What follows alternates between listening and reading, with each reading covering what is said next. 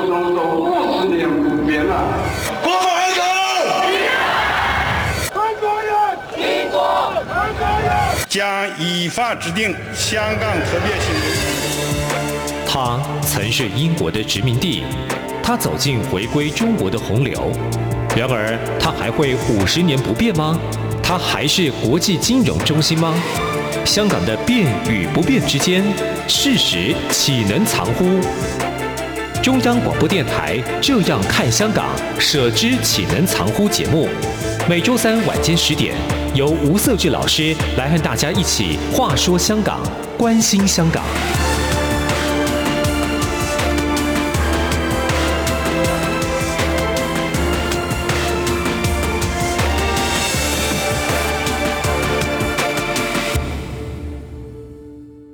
各位听众，大家好，这里是中央广播电台台湾之音，我是节目主持人吴瑟智，欢迎你收听《舍之岂能常乎》的节目，我们一起来关注香港，关心香港的议题。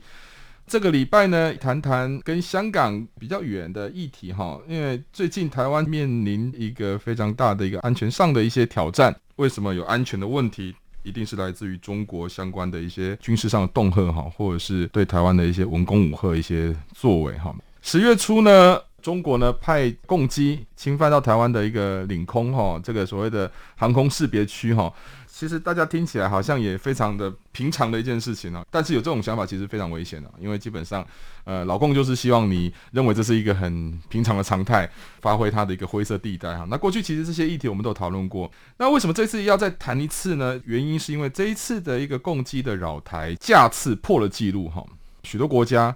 呃，美国当然开始警觉，美国政府的一些措辞上其实也采取比较强硬的一个说法哈，然后再来是英国跟澳洲等等哈，有一些对台湾非常友好的国家，其实也对这件事情这一次的共机扰台这件事情哈，也提出他们的严正的一些抨击或者是说一些批评哈，也认为说老共目前这些举动其实都破坏了区域的和平稳定。那我们今天呢来谈这个议题。今天要特别感谢哈一位我的好朋友，他之前也上过我们的节目，分享一些他的在对香港一些观点呢。那他其实长期以来对于台湾的一些军事议题跟台湾的一些安全议题都有他的一些观察跟他的一些观点，蛮值得来跟各位听众来分享。就是我的好朋友资深媒体人郭鸿章郭大哥，这是好，各位听众好。我想哈这一次其实共机扰台啊，到底几架次呢？连续这么多天哈。十月一号到十月四号加起来差不多一百四十九架哈。对。不过其实我们不是要去讨论这个到底共机派了几架，而是要讨论的是当这个共机派来之后，呃，美国的反应。那尤其呢，拜登总统呢，他提到说，习近平应该不会踩到红线，他相信习近平会遵守他们之间的共同的一个呃，你说约定或者共识哈。那他特别提到了一个词哈，让台湾议论纷纷呢，就是台湾协议。就是他们之间有台湾协议，是那这个台湾的协议是指的是什么呢？哇，这个很多人说法不同哦。有些人啊、呃、说这个台湾协议可能是美中之间的一个呃默契，或者是那个有新的协议啊。但是也有人说这个台湾协议指的在拜登。在三月二十几号的时候，一场他自己第一场在白宫的记者会，他有提到类似的说法哦。那所以呢，有人说他这讲的就是他回到一个中国政策，同时呢提到了所谓的台湾关系法，还有那个三个跟中国签下的相关的协定哈。他讲就是这部分，所以他并没有变动。郭大哥帮我们解析一下哈，因为这个所谓的台湾协议听起来还蛮严重的，到底这个台湾协议指的是什么呢？我觉得，如果从拜登本人来看哦，他从在宣布竞选之后，就是从美国民主党自己的党内初选开始，嗯哼哼，其实就不断的被质疑说，他很多的行径是不是有一点年纪有点大，然后记性有点不太好，嗯，甚至有时候就是含糊其辞，不代表他想要含糊其辞，而是他真的想不起来 原来应该说的名词，或者原来应该说的这些。哦，例如说协议的称呼，对，哦，正式的名称是什么？是不是他已经有一点状况了？哦，嗯、对，是不是记忆上，或者是说他脑力上，甚至说有人暗示他体力上都不行？我们先不管这些传闻，但是我们回到说前面才发生的阿富汗撤军的这个计划，整个搞砸这件事情来看好了。嗯哼哼。事实上，在川普政府时期，对于整个阿富汗的撤军，其实是有一套比较应该看来会比较按部就班的。有序的进行的撤军，而不是像拜登就任以后突然把他原来的计划都翻了一番，一翻没关系，你翻了一翻，也许是针对现实情况、阿富汗当前的局势以及美军自己自身的安全需求，你去做调整，嗯，调整这计划 OK。可是后来证明呢，不是，因为每一个执行的出来结果都不对。例如阿富汗首都喀布尔最近的最重要的一个空军基地叫巴格兰姆，嗯，巴格兰，很多人看过电影都知道那个基地的重要性。是我们不要看历史，就看电影就好了，因为他们都直接把它拍出来说，需要用什么样的空中武力去保护在地面上，包括美军或是联合国的维持和平部队，他们如何在执行阿富汗境内的安全跟一个算是平稳局势的一个过程。比如说跟塔利班之间的这种互动，因为说真的，以阿富汗政府军来讲，其实他们内战本身就是很痛苦的一个决定，因为他们有一些教派之间的恩怨，甚至会让他们自己觉得说，其实是很尴尬，是不是真的要全面性的开战？他们自己经常都有一种，包括原来政府军的这个内部的辩论，甚至都有价值观的这个判断的问题，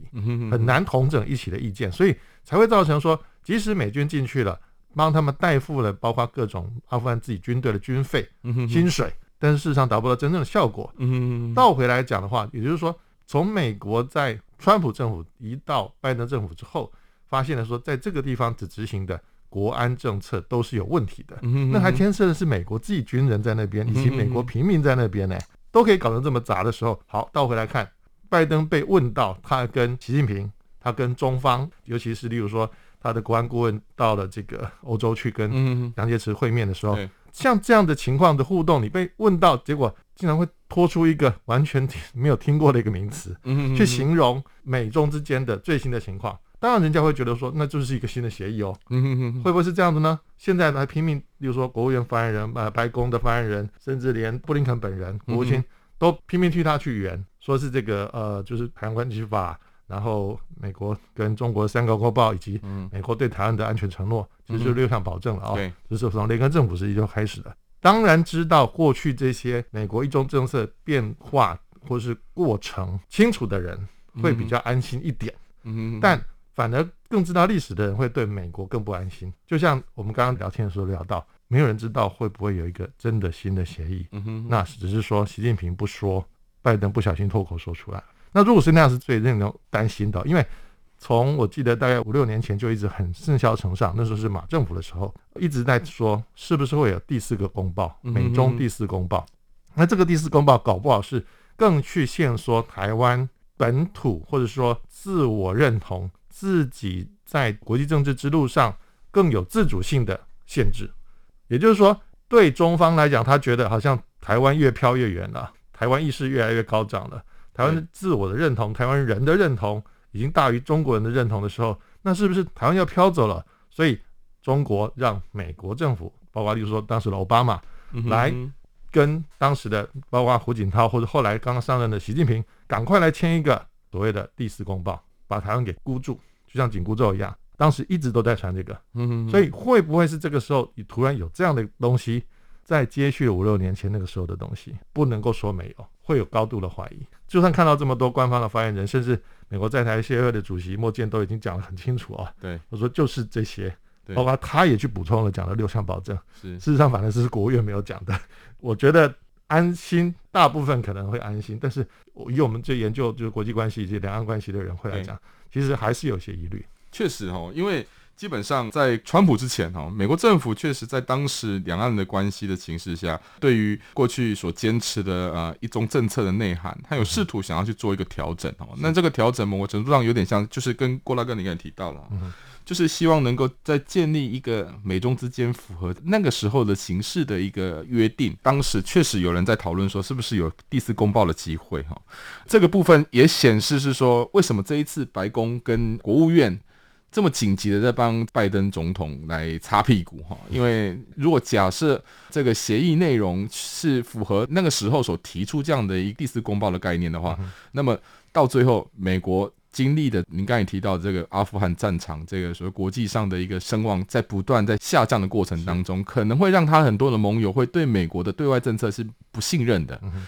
不只是这样的啊，因为美国最近其实发生蛮多的一个外交上的一些错误哈。当然，这个错误指的是说，如果依照拜登他想要作为全球队长这个角色，同时引领他的盟友能够抗中也好，或者是符合美国的外交利益也好。这样的一个套路上，美国应该不会做这些事情。不过呢，他做了，为什么？他做了哪些？呃，美国跟英国跟澳洲建立了三方的安全对话机制，哈。但是呢，里面有一个非常重要的一个议题，就是说，美国打算把这个核子潜舰的技术给澳洲。那澳洲当然就觉得啊，那很好啊。可是呢，偏偏澳洲跟法国之间已经有了这个约定，所以让法国非常不爽。刚刚也提到了杨洁篪。他到瑞士跟那个苏利文见面，可实际上苏利文他在这个欧洲行程里面，其实他另有要务。他们另有要务是什么？他要跟布林肯去跟法国来去缓和他们关系，因为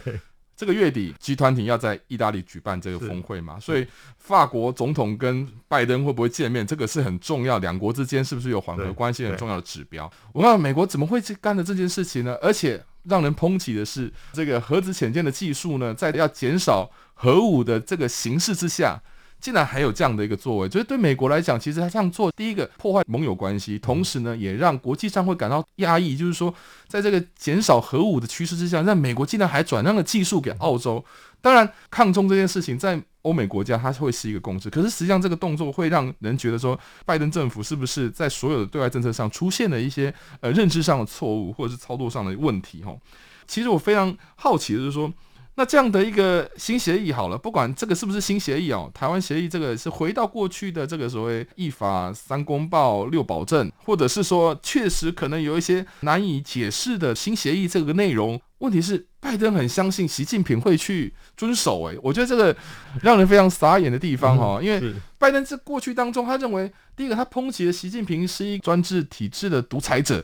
所以呢，他认为说习近平根本就不相信民主嘛。所以呢，他认为专制比较竞争力。拜登曾经说过这句话，所以表示他其实认为习近平他就是站在美国的对立面，所以他建立一个说以民主这个所谓联盟的方式来去围堵中国嘛。这样看起来应该是拜登不可能相信习近平他会在这个所谓的呃国际议题上，或者是在这个大方向上哈，尤其对台湾这个议题上，会是相信他的。如果是相信他，那何必他要去跟日本去建立所谓的台海和平稳定是很重要的这样的共识呢？那更何况他何必要在带着欧洲国家来重视印太地区的重要性？我个人认为，其实拜登在这一系列的这个对外的一个政策上，哈，当然一开始我们看得出来，哎，其实他是有节奏的。比如说他跟四方对话，或者是他跟 G7，或者是他跟欧盟，或者是呃这个 NATO，他都很密集的做一些所谓的以美国。重返国际，或者是说引领全球的一个安全问题，它凸显出来了。那它双边、多边等等，这个所谓布局上看起来，它外交政策是有一定程度的一些铺陈。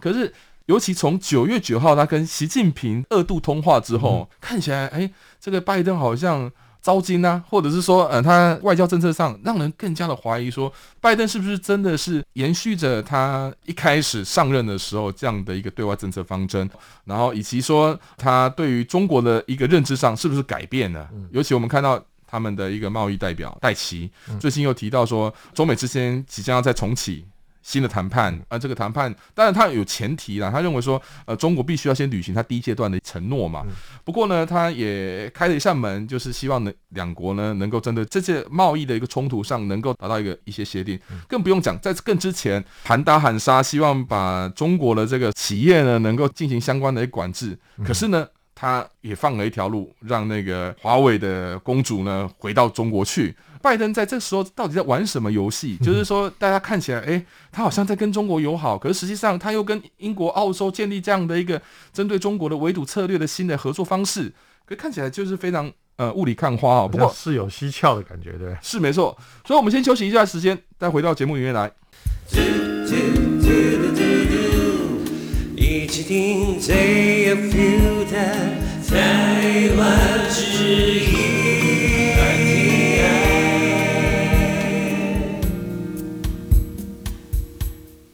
各各位听众，大家好，欢迎再回到我们中央广播电台台湾之音的节目，我是节目主持人吴哲志。你所收听的节目是《舍之岂能长乎》。我们刚才跟今天邀请来的来宾哈，资深媒体人郭鸿章郭大哥呢，讨论到拜登他所指的这个台湾协议哈，到底指的是什么？那另外就是说，上半段节目也提到，拜登这么相信习近平会遵守，那尤其他认为说，九月九号他们通话的时候，他们有一些共识。讲白一点哈，就是说回到白宫跟呃美国国务院所提到的，就是所谓的一中政策里面的呃一法。三公报六项保证，这其实内容其实从美国的角度来看，就是说中国必须遵守以和平的方式解决，或者是达到两岸之间的问题，甚至说呃台湾的定位问题，都必须透过和平的方式。那当然从这个逻辑来看的话，确实中国在十月初对台湾这个共机扰台这件事情上，这看起来是拜登在提醒。或者是说，在警告习近平，确实啦，这个动作，尤其在苏立文跟杨洁篪见面之后，这个共击扰台的动作看起来有趋缓了。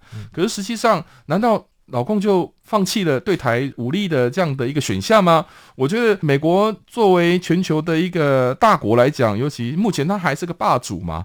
欸、他这么单纯吗？人家说拜登是外交上的老手了，啊、对 大师了。他以前在当参议员的时候，在这个 外交委员会上，基本上是一个可以起风的人啊。他跟中国之间的认识，应该也不是短短这几年，他早就跟中国有接触、有交手过了。他这么相信习近平，难道中国真的会遵守这些承诺吗？嗯、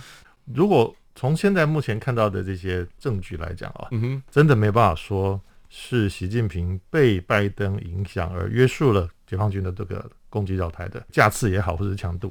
这个东西完全没有看到任何的指示。以中共的惯性来看的话，十一国庆的前后，当然是他必然会展现他所谓的傲人的国力了，是、啊，尤其是这种军力，应该说现在是空前的了啊。嗯哼，那绝后我不知道是不是绝后。嗯哼，那好不容易他可能，例如说对于解放军来讲，或者所谓的鹰派人士啊，中共的鹰派人士，其实应该说现在大部分都是鹰派人士吧，对他们来讲。必须要让军队有个表现的机会，刚好他们自己也在铺垫，包括未来的二十大，以及习近平现在面临的一些挑战，经济上的、社会上的各种挑战，可能的确有影响到习近平未来是不是能够继续做下去，无限期的继续做下去这件事情。不是国家主席了，现在已经没有人在挑战他国家主席这件事情，就是真正的三位一体的中共的总书记，最没有权的是才是国家主席，那就是中央军委会主席。他为了要这个，所以。也许在外交上需要给一点点美国面子，嗯，给拜登一点面子，因为你既然都打电话给我了嘛，对。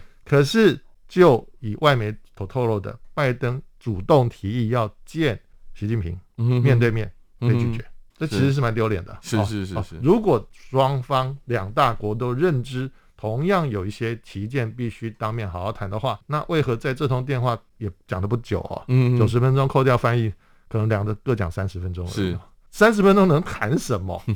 以这么错综复杂的两岸或者说西太平洋的问题来讲，很难是解释不清楚。所以我认为，拜登回头为什么对外面丢出一个台湾协议？我觉得他是真的想不到好的讲法，然后可能也是累了或者怎么样，就随口这样讲。随口讲的时候也透露出一个信息，就是说，也许他也想达成一些新的安排。他不太相信川普版本的所谓印太战略，所以他自己去扩嘛。对不对？比如说刚刚提到把核子动力潜舰的技术给澳洲这件事情，那当然后来他的协议公开的文本是说他不卖核弹头，哦，也许这个所以让让中国稍微再安心了一点，要不然接下来只是打破整个所有的这个国际政治的权力的军事的 balance 被打破了，哦，那这个其实就是回到像拜登他自己所呃应该说师从的基辛格。其实它也就是一个所谓的这个 power balance，嗯哼哼，事实上是现实主义的信徒，可是基辛格又希望扮演着所谓理想主义的去对待中国中共，就给他很多机会，给他很多资源，给他很多空间，包括一九七一年跟着尼克森去见周恩来，然后开始破冰，整个美中正常化，美国跟中共正常化，然后把台湾中华民国给抛弃了，最后的结局是这样。那如果拜登今天还在相信那一套，那真的很可怕。是，是，我觉得到最后可能是不是连美国其他的，包括哦，我们说军人都要赔上一些这个代价上面去。因为如果真的因为你美国自己的姑息，你没有办法挺下去，没有办法像二次大战时候的丘吉尔挺下去。嗯，我就是对抗纳粹集权到底的话，那美国接下来要付出的代价绝对不会只有是二次大战的这个太平洋战争的代价而已。嗯哼哼哼。对，我觉得非常认同，因为以目前中国他在看待目前的区域形势哈，以及他的国际处境来看，当然包括他的国内处境啊，他需要一个空间，他需要什么样的空间？不希望美国持续围堵他啦。对，这个是改革开放之后必然面对的一个国际形势。他需要这个空间，是他要撑起他一直在吹捧自己的这个大国的形象。因为尤其习近平上台之后，这个所谓的中国梦等等哦，呃，中华民族伟大复兴这些，而且又是自己独有的一个模式，是，所以，所以他要证明说，我今天这样的一套统治国家的方式，或者是我这个崛起的方式，是可以足以作为一个典范，甚至说让其他国家来学习，嗯、甚至说跟美国平起平坐。嗯，其实，在之前今年三月的时候，第一次。美中之间的一个外交高层会议，就是这个杨洁篪跟王毅以及啊、布林肯跟那个苏利文他们在阿拉斯加的见面。对，杨洁篪就特别提到说，这世界不是你美国说了算，这样的一个套路哈，很频繁的在现在。的中国的外交体系被提及，连习近平其实他在联合国的一个大会里面，他也提到了，他当然没有直指美国了，但是大家都知道他讲美国。对，他说不能一个国家在定定这个国际规则都是他说了算，民主不是唯一的标准嘛，而且民主也不是只有那一套才叫民主。他特别去提到这个，就是说，其实他讲的就是美国嘛。中国有一个心态，他认为说我今天就是要跟美国平起平坐，而且其实我已经算是一个很成功的崛起的国家了，尤其在发展国家里面的大国。那么，因此从这个角度来看，拜登他在这些对中的政策上，或者是他的一个外交政策上，如果他重回去相信说中国他是会按照国际规则游戏来玩，或者是按照你美国所建构的这个思路来进行的话，非常可怕的是，中国他其实打从心里就是不想跟你玩这个游戏规则的，他想要改变这个游戏规则，所以他想新型国际关系嘛。所以当他不想跟你玩的时候，或者是他一心想要改变这个游戏规则，你还相信他？难怪很多观察家认为说，在二零三五年之前，中国会取代美国。其实，中国取代美国，有时候我们从这个所谓军力上，或者是整个经济发展的一个过程当中，呃，这些数字上其实看不出来中国会取代美国。可是呢，看起来会中国取代美国的一个机会，就是美国给了中国机会嘛，让你可以有机会透过其他的方式，比如说全球治理能力，来证明说你可以取代我，那给你这个机会。所以呢。为什么在十年前中国就开始重视所谓的全球治理的能力的提升？他在国际组织里面安插多少人进去，以及是培养了多少代理人在这国际事务当中？所以看得出来，其实中国也看准了你可能需要我，你可能会必须放开一些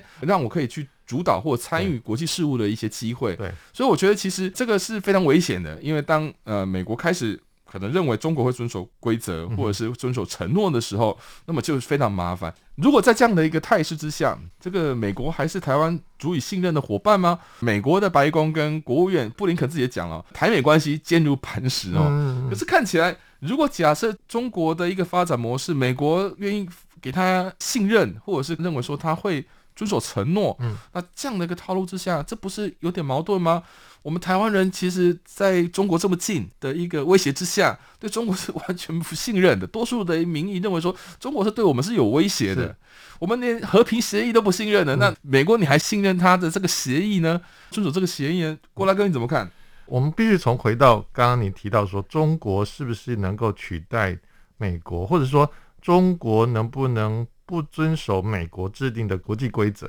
这件事情来讲？因为中国一直在攻击美国说，说哦，你不要陷入新冷战，你你什么什么什么的。可是你不觉得刚刚像设置你分析的，中国在做的事情就是自己把自己树立为另一个苏联吗？他说国际秩序不是按照你美国人说了算吗？那你跟赫鲁雪夫当年在联合国敲桌子 脱鞋子丢人，是不是一样的呢？只是差不多而已。而且当年也是因为美国的姑息，包括奥巴马，甚至最早之前因为反恐战争的关系，反恐战争二零零一年对。就九一事件之后，小布希放了中国一马，没有要对中国强硬。为什么？他需要中国支持他，包括在联合国安理会去做整个对伊拉克的制裁。然后他想打进去。对，那当然后面的那个石油利益或所谓的这个阴谋论，我们先不谈。嗯，就回来说是谁放中共进了国际组织的？就是美国。是。那当年也许就是一个现实主义。当然很多人会批评说现实主义太偏。嗯，那我不管。我们就先看美国的现实主义造成的影响，就是他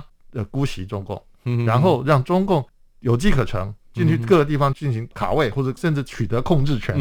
像 WHO 就是被主导权了嘛？对，他的专家会议根本就没有用。是你要去 survey，要去调查这个所谓的武汉肺炎的源头，根本行不通。对，那你就每每天就是在那边被人家骂。对然后后来谭德赛发现好像也不对，因为他自己的整个一辈子的 reputation 大概都要毁在这上面了，所以他只好改口。但他也只能改口而已，他也不能做任何实质上的动作，因为他也知道他还想连任的话，还要靠中国。是所以回过头来讲说，美国的现实对于利益上的一个能不能够跟理想，或者说真的所谓美国的对自由民主的坚持的价值，嗯哼哼我觉得这个天平哦，在美国人是个天平，我随时的在做 balance。嗯哼哼那这个尤其是美国政治人物，也许我们比较相信说，美国的友人不是这样，美国嗯一般的民众不是这样，但是美国的友人里面也有很多是。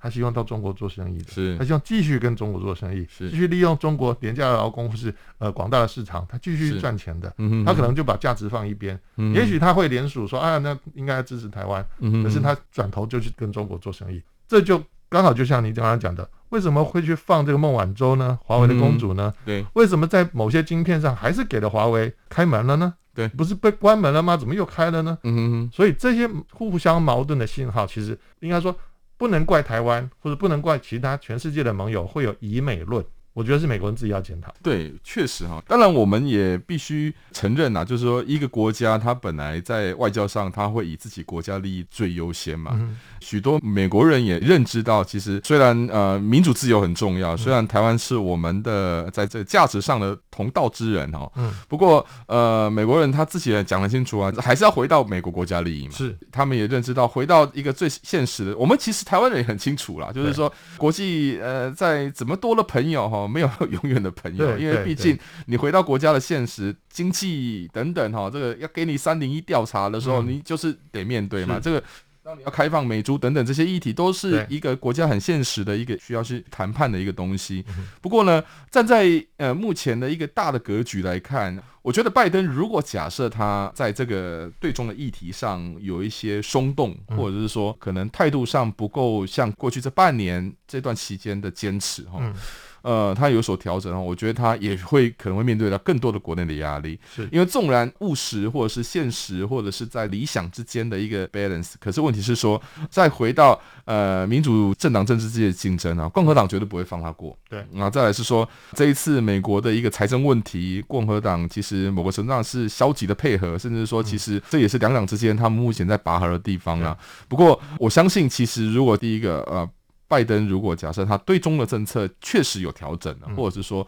对中国其实开始软化了，明年的其中选举的问题就会非常大，因为大多数的美国在这个时候，尤其在这个疫情期间呢、啊，对中国议题上的观点上，或者是他们的一个主流的意识上，还是采取比较负面的角度在看待。那另外的，其实从川普时期，我我相信。川普有川普他的一个团队上的对于一些对外政策的认识，但其实最重要的一点，我认为川普会这么做，其实某个程度上，美国的民意也提供了他这样的一个 support。有时候认为说中国这个议题上，在美国的一个呃普遍大众里面，认为说其实美国必须要有扮演他一个强硬的态度出来。那这个其实延续到拜登上台也是如此。当然，我们去年其实在观察美国选举的时候，认为说拜登也许会比川普更为软弱对中国的议题上。可实际上他上台的时候，哎，看起来哎，呃，好像不太一样，或者是说，哎，呃，也许跟川普差不多强硬，然后只是他哎做的更有步骤。可实际上在这样的议题之下，拜登为什么这么做？其实也是美国的一个主流民意必须他。